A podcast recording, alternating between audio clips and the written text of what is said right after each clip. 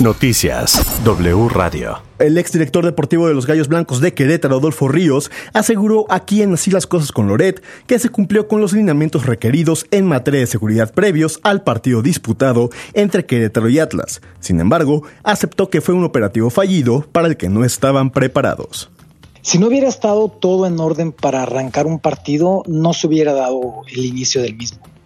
Entonces todo se cumplió de acuerdo a que, hayas, que, que fue por supuesto un operativo fallido, sí lo fue, por todo lo que pasó, eh, porque no es un tema de mi facultad en, en, en, todo lo que a mí representa en lo deportivo, toda la situación operativa del estadio. Pero lógicamente vimos lo que sucedió. Entonces, en ese caso, eh, fue muy rápido, o sea, nadie esperaba, nadie espera que una situación así suceda.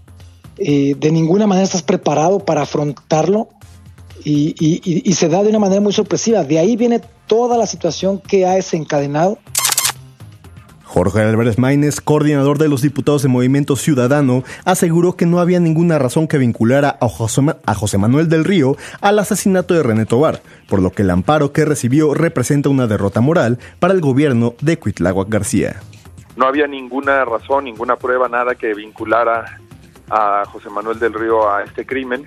No hay ni siquiera una teoría del caso, no hay un expediente eh, que acredite ningún nexo de José Manuel del Río con el asesinato de René Tobar. Y bueno, eso es lo que observó el juez, que ordena pues que, que se rectifique y que para nosotros es una derrota moral brutal del gobierno de Huitlava García. Hay que recordar que en Veracruz eh, se han resistido, aunque la Suprema Corte de Justicia de la Nación ya declaró inconstitucional el delito de ultraje a la autoridad, a, realizar los procedimientos necesarios que ha habido persecución política contra opositores, contra disidentes, contra periodistas, eh, primitivo, y que este caso creo que va a ser emblemático. Desde las 8 de la mañana de este jueves, grupos de delincuentes se enfrentan en las calles de San Juan Nuevo, en Michoacán. Nuestra corresponsal, Yasmin Ferreira, nos cuenta.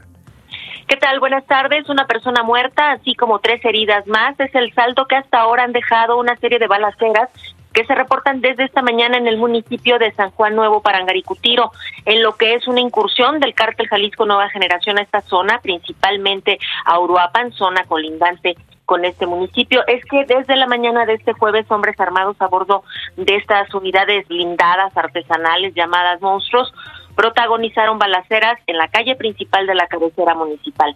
Más tarde, hacia el mediodía, en plena plaza principal del pueblo, se reportaron también detonaciones de arma de fuego, haciendo correr a los pobladores que se encontraban en el lugar. Asimismo, se reportan otros tiroteos en varias comunidades en las inmediaciones de San Juan y de Uruapan, ambos municipios, como les decía, colindantes y cercanos. Pese a que el ejército mexicano y la Guardia Nacional, según han reforzado la seguridad, los tiroteos se eh, dieron durante varias horas, no han cesado y es el reporte que les comparto. Me mantengo pendiente. El Parlamento Europeo pidió este jueves a las autoridades mexicanas que garanticen la protección y la creación de un entorno seguro para periodistas y defensores de los derechos humanos en México. La resolución fue aprobada con 607 votos a favor, 2 en contra y 73 abstenciones, y se resaltó que la situación se ha deteriorado desde las últimas elecciones presidenciales en julio del 2018. De igual manera, pidieron a las autoridades que se abstengan de cualquier comunicación que pueda estigmatizar a los periodistas y a los trabajadores de los medios de comunicación así como también a los defensores de los derechos humanos. Toda la información en wradio.com.mx.